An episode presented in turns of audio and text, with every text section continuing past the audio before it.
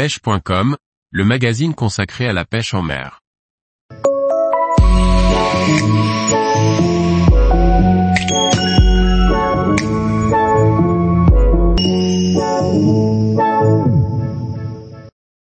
Nicolas Gavoile, être guide de pêche, c'est gratifiant.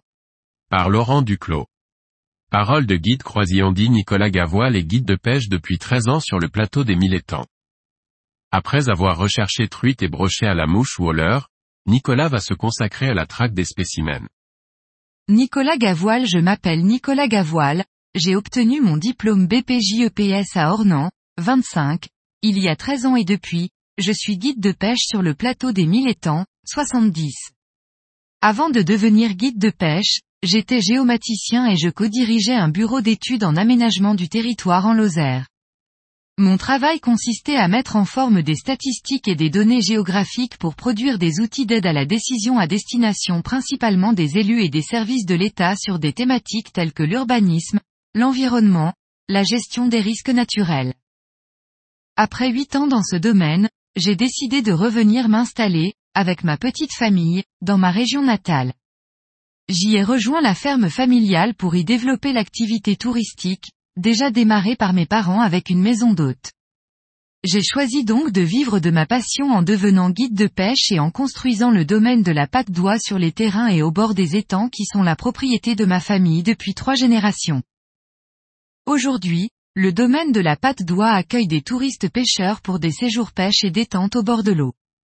En effet, ma compagne travaille également sur le domaine, en tant que masseuse, ce qui nous permet de proposer une offre complète pour que les pêcheurs et leurs familles puissent y passer un agréable moment. J'ai également eu la chance de rencontrer très tôt l'équipe Rapala VMC, dont les bureaux et le site principal de fabrication des hameçons VMC se situent à 40 minutes du domaine. Aujourd'hui, je participe au développement et au test de nombreux produits du groupe sur les thématiques notamment de la pêche au cou ou au feeder, la pêche à la mouche et la pêche de la truite au leurre. J'ai dessiné par exemple les hameçons VMC 7019 et VMC 7016 pour les pêches au cou et au feeder et j'ai participé au développement de la gamme de flotte tube Rapala, FT100, FT120, FT140, FT160, sur lesquels nous avons travaillé pendant deux ans avant leur sortie en catalogue. Nicolas Gavoile J'ai eu la chance de naître dans une région où l'eau est omniprésente et grâce aux étangs familiaux, j'ai pu traquer les carpes ou les brochets dès mon plus jeune âge. J'ai eu mon premier moulinet à 6 ans et, avec mon ami d'enfance Philippe, nous passions notre temps à la pêche. J'ai laissé de côté ma passion le temps de mes études et de ma première vie professionnelle, mais la passion est ensuite revenue au galop. En effet, lorsque j'ai retrempé mes premiers leurres dans le lac de Charpal, en Lozère, je me suis remis sérieusement à la pêche à la mouche avec le guide Stéphane Faudon. Il était temps de mettre les écrans d'ordinateur de côté. Avec l'arrivée de notre premier enfant, nous avions décidé avec Claire, ma compagne, de quitter la Lozère pour revenir dans notre région natale, changer complètement de vie professionnelle et nous lancer dans le tourisme. Le métier de guide de pêche m'est donc venu comme une évidence. Nicolas Gavoile J'ai la chance de vivre dans une région au domaine piscicole très varié.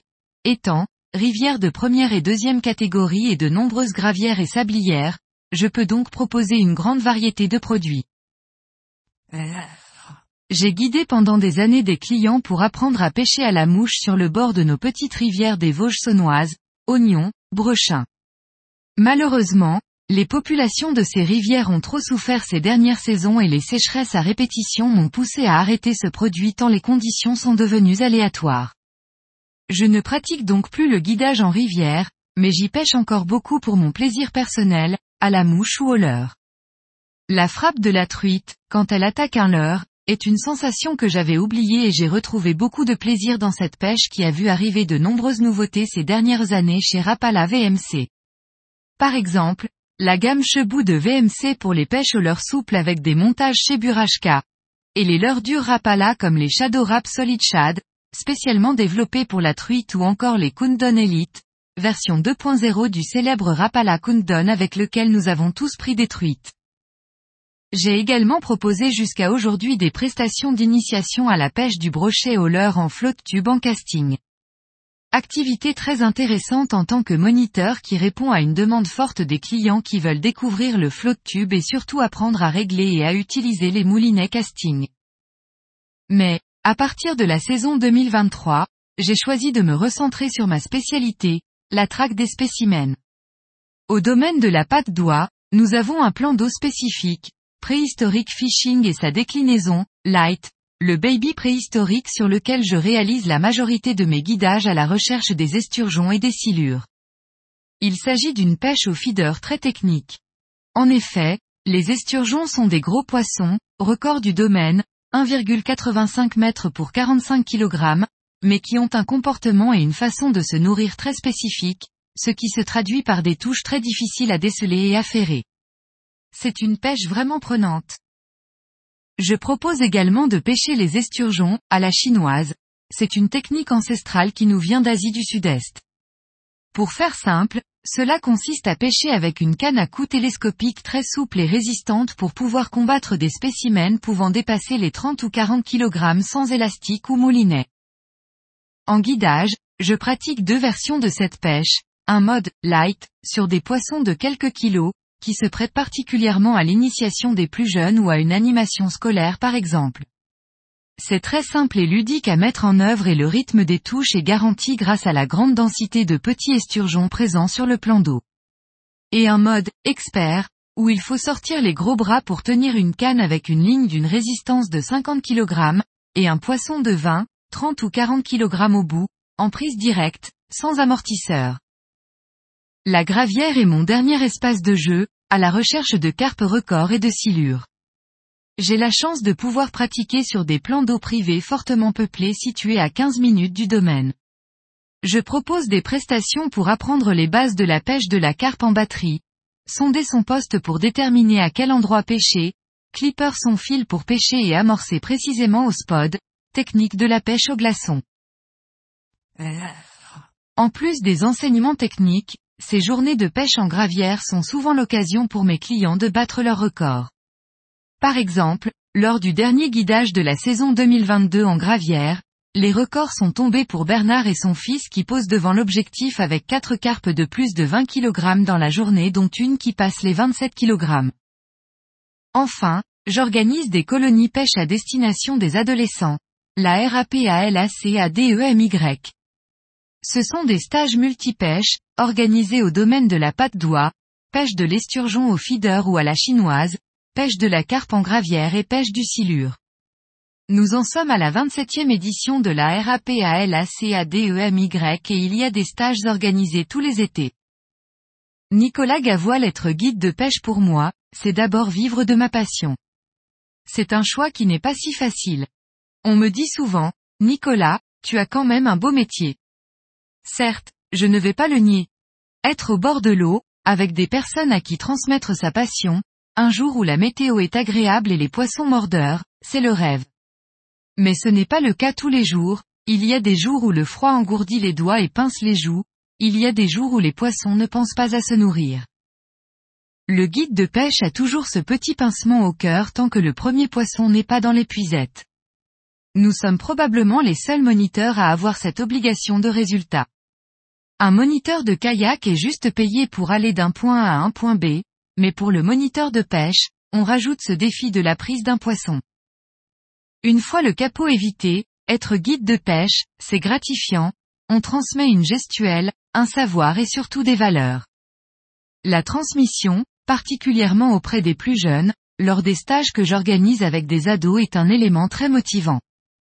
Leur apprendre à observer la nature pour localiser les poissons, à prendre soin de leurs partenaires de jeu, la remise à l'eau des poissons doit s'accompagner de mesures nécessaires pour être faites dans les meilleures conditions possibles, à respecter les autres et à prendre plaisir ensemble au bord de l'eau. Ma meilleure récompense est de pouvoir suivre mes clients dans le temps, devenus autonomes au bord de l'eau, et de voir leur sourire sur les photos qu'ils partagent sur les réseaux sociaux. Enfin, dans le guidage, on ne voit que le résultat le jour du guidage, mais le gros du métier se passe en amont.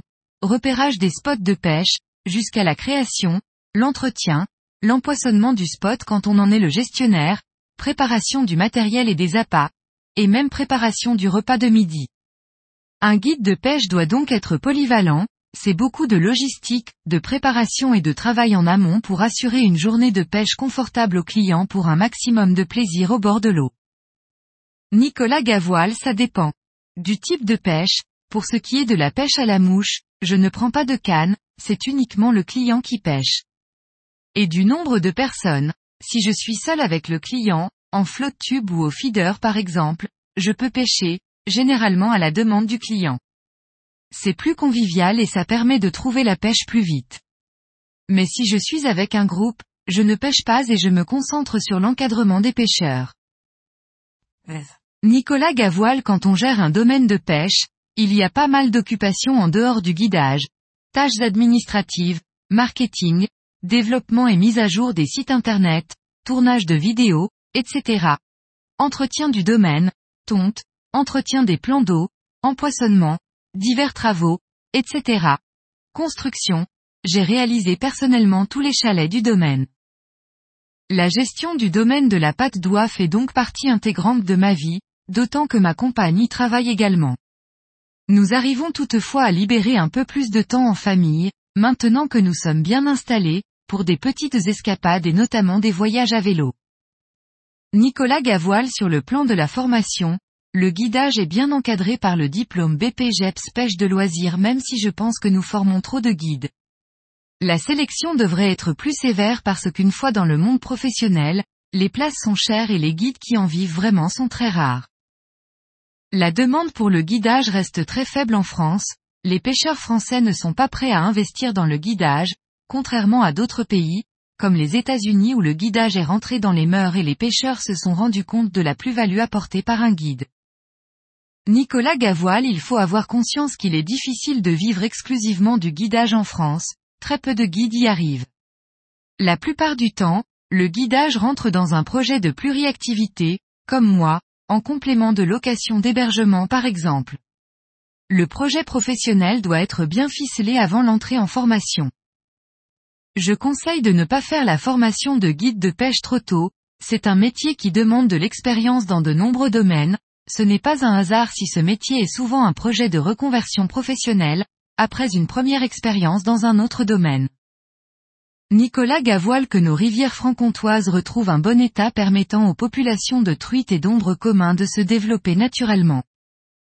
Je rêve également de partir aux États-Unis pour un road trip au long cours d'est en ouest avec une liste de projets, non exhaustive. Tarpon et Peacock à Miami, Black Bass à la Nouvelle-Orléans, Coutots, Brookies dans le Montana, Esturgeon sur la Fraser, Bull Trout et truite grise au Canada, Arc-en-ciel sauvage et. Tous les jours, retrouvez l'actualité sur le site pêche.com. Et n'oubliez pas de laisser 5 étoiles sur votre plateforme de podcast.